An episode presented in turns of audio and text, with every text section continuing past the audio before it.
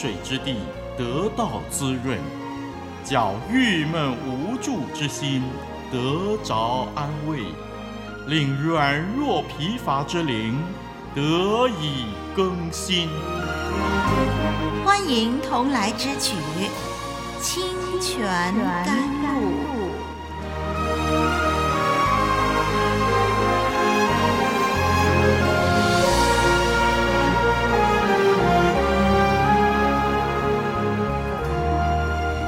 次欢迎听众朋友一起来认识神的话语，我是林丽文。愿意使用每一集的十几分钟的时间，跟你一块儿的来吸取生命的灵粮。那我们要研究的是《创世纪》的第四章第三到第五节。嗯，这是谈到人类的第二代，就是该隐和亚伯向神献上祭物的事件。我们先把经文读一遍吧，《创世纪》第四章第三到第五节。第三节开始，有一日，该隐拿地里的出产为供物献给耶和华，亚伯也将他羊群中头生的和羊的脂油献上。耶和华看中了亚伯和他的供物，只是看不中该隐和他的供物，该隐就大大的发怒，变了脸色。好，我们读到这儿。在这里呢，我们看到亚当和夏娃所生的两个儿子向神献祭，可见呢，亚当、夏娃，嗯，在生下孩子以后啊，就教导孩子认识神，并且已经开始有献祭的事。也就是说呢，他们对于流血赎罪的观念已经有认识了，所以该隐和亚伯才有献祭的举动。那他们如何认识流血和赎罪的观念呢？当然，我们没有忘记，就是他们呃发现自己赤身露体的时候啊，他们用这个呃无花果树的叶子来遮盖身体，但是神呢却让他们穿上了一个用皮子做成的衣服。我们也在节目当中呢解释过，要用皮子来做衣服，就得牺牲动物了，就得流血，就得死亡。所以呢，他们实在是亲眼。目睹、亲身经历那种因为罪的缘故要流血、要牺牲、要赎罪的观念，因此呢，他们也教导他们的下一代。所以我们就看见说，该隐和亚伯呢，在敬拜神的时候就有这样的一个献祭的举动。好，那献祭的另外一个意义呢，就是感恩。因此呢，我们看见这个人类的第一个家庭啊，已经有一个所谓的。将所得的献上给神的观念，他们都知道万物是从神而来的。好，我们来看经文吧。第三节，我们来看“共物”这两个字。从该隐和亚伯的献祭呢，我们可以看见这两个人不同的本质。共物在新译本圣经翻译作礼物。原文希伯来文 minha，那么这个词是常常用来指进贡的物品，就是说地位比较低的向地位比较高的来献上礼物的意思。那么在献祭的这件事情上呢，我们就看见呢，他们这两兄弟呢，就各按自己的职业带来。他们认为合宜的礼物来敬拜同一位神，他们都渴望能够蒙神的悦纳。我们再看第三节到第四节这里呢，嗯，看看该隐他怎么样的献祭。我们注意这里的。重要的字就是拿地里的出产，这是该隐做的。他拿地里的出产，然后呢，亚伯呢，就是他从这个羊群中投生的，他挑选出来，然后呢，他献上羊的脂油。我们看该隐怎么献祭呢？在英文 NIV 圣经的翻译就指该隐呢是拿了一些地里头出产的果子啊。土地里边出产的一些果子来献给神，但是亚伯呢，他将羊群中一些头生的脂油献上。我们注意第三节结束的时候，跟第四节一开始这两者之间呢，有一个字，但是。我们的第三节在结束的时候说，呃，该隐拿地里的出产为供物献给耶和华，然后接下去就是第四节，亚伯也将他羊群中头生的等等啊。那么这个第三节的献给耶和华，接下去原文有一个，但是亚伯也将他羊群中头生的，所以。这第三节结束跟第四节一开始之间有一个但是，这是要在英文呃这个 NIV 圣经里头跟这个原文希伯来文里头才会读得到的字。我们看圣经，他先提到该隐的献祭的情况，然后就说但是，然后再提出亚伯的情况。那这里呢就很明显的在告诉读者说这个。经文刻意的要将该隐和亚伯两个人的献祭来做比较了。那比较些什么呢？两者的分别不在于他们所献的内容，一个以农作物为祭，一个以动物为祭，这个不是经文要强调的，而是在比较这两者奉献的态度。该隐是很掉以轻心的。是不加思考的那种的奉献。亚伯呢，他是有经过仔细的挑选，而且很慷慨的献祭。在希伯来文的结构详细的叙述了亚伯的供物，强调亚伯呢，他是尽全力来取悦神的。亚伯是带来羊群里头头生的。还有羊群的脂油，那这样的一个结构呢，是为了要连接两个独立子句，为了要强调一个观点。那我们可以这样翻译，就是他带来羊群里头生中最肥美的，他带来羊群里头生中最肥美的。可见亚伯有认真的预备挑选他要献给神的供物。我们这样对照该隐的献祭呢？诶，我们看到经文只是很简单的提到他拿地里出产的为供物，我们几乎可以稍微感受到经文的暗示。这里没有说该隐献上的是初熟的。或者是最好的，也没有迹象显示该隐认真的挑选才献上。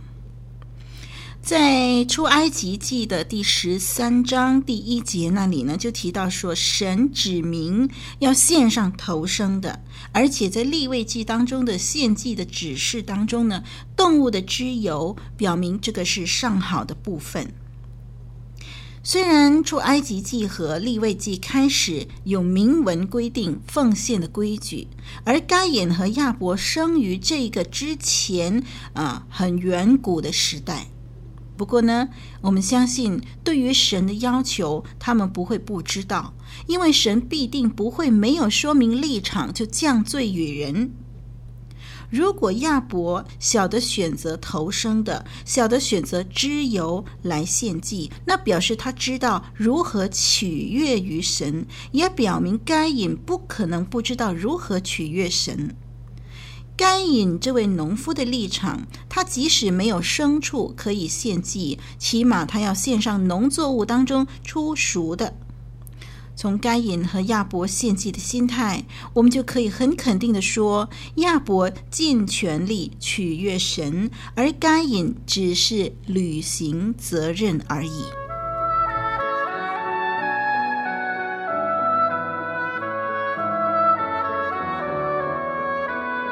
古老的故事，真实的历史，一部述说世界起源的书，《创世纪》。追源溯本，借古喻今。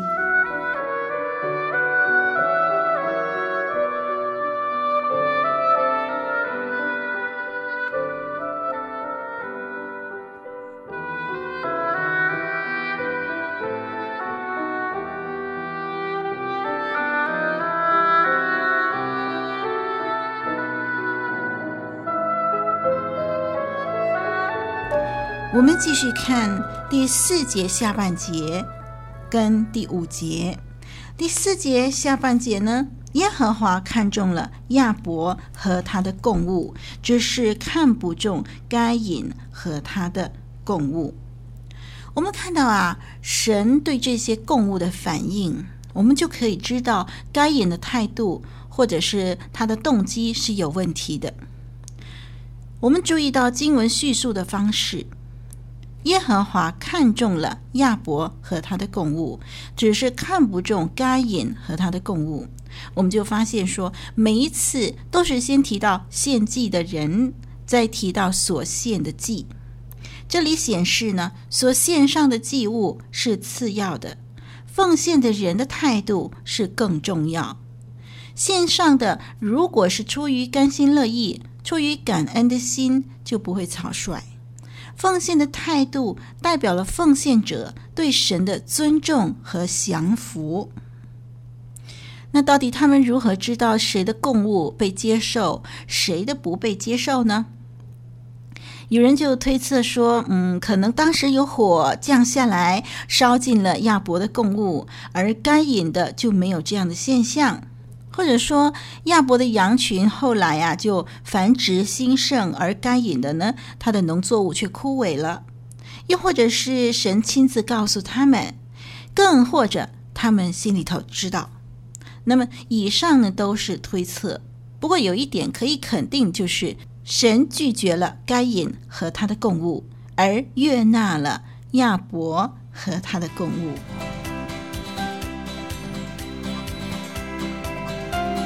您正在收听的节目是由活水之声录音室所提供的。我们的网址是 www.livingwaterstudio.net，l i v i n g w a t e r s t u d i o .dot n e t，请继续收听。那么该隐有什么反应呢？第五节下半节，该隐就大大的发怒。变了脸色，嗯，该隐呐，真的是胆大包天。如果他发现神不悦纳他和他的供物，按理他应该要战惊害怕，因为天地的主对他有意见了。这位创造主如果在顷刻之间将他毁灭，那是易如反掌的事，难道不是吗？可是。该隐他不但没有因此而战惊害怕、检讨自己，反而是不心服于神的判决，也嫉妒弟弟蒙神悦纳。他没有兄弟手足之情，他对神也没有敬畏之心，所以他大大的发怒，变了脸色。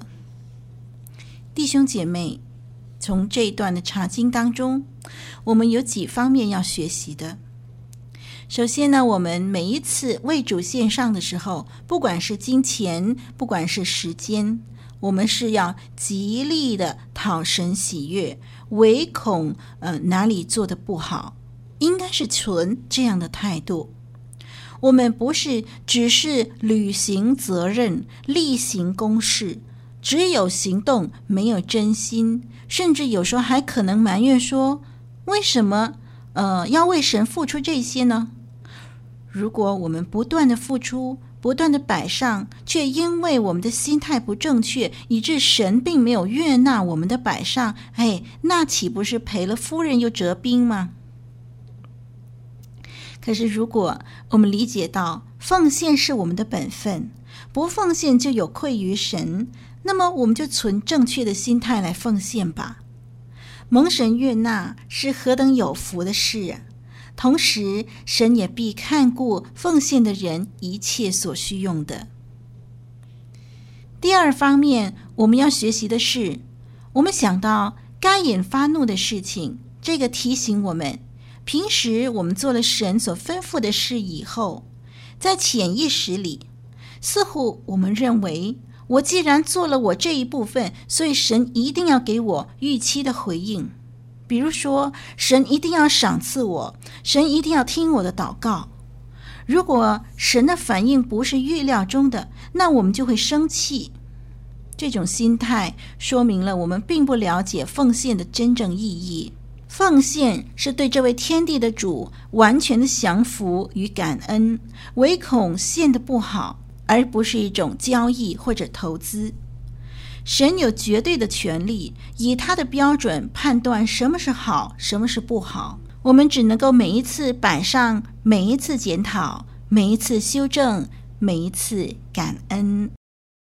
听众朋友、弟兄姐妹，巴不得我们每一个人为神所摆上的都蒙神纪念。让我们继续的来学习奉献的功课吧。我们就学习到这儿。我是林丽文，再会。